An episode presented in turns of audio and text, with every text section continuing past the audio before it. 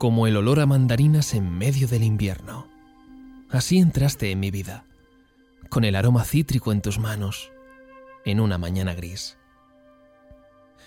Y desde entonces eres una luz que no me ha vuelto a abandonar.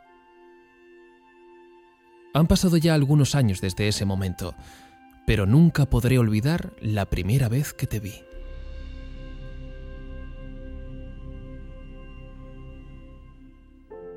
Aquella mañana de lunes me sentía aturdido y me costó empezar la semana mucho más que de costumbre.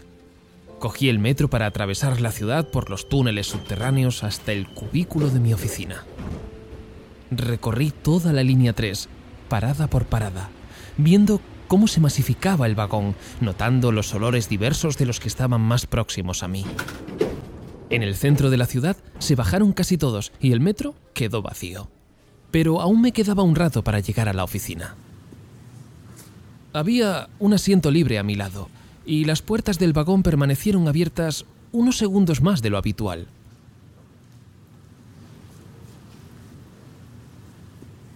Y en el último instante apareciste de la nada. Entraste con decisión en el vagón y viniste directamente a mí, sentándote a mi lado. Tu aroma llamó mi atención y al mirarte descubrí a una chica de piel clara, con el pelo recogido en un moño alto y rodeada por una bufanda de lana marrón que caía sin cubrirte el cuello. En la mano llevabas una mandarina que no habías empezado.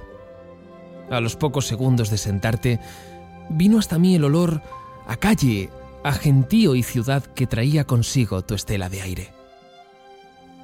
Cuando te acomodaste en el asiento, desapareció el olor a prisa y fue sustituido por tu propio aroma, una mezcla entre fragancia de baño y perfume sutil, tímido en tu piel. O diríase que se debilitaba con el paso de las horas. Ahí estaba, escondido, apenas imperceptible, queriendo destacar en algún momento, especialmente cuando te movías buscando algo en el bolso.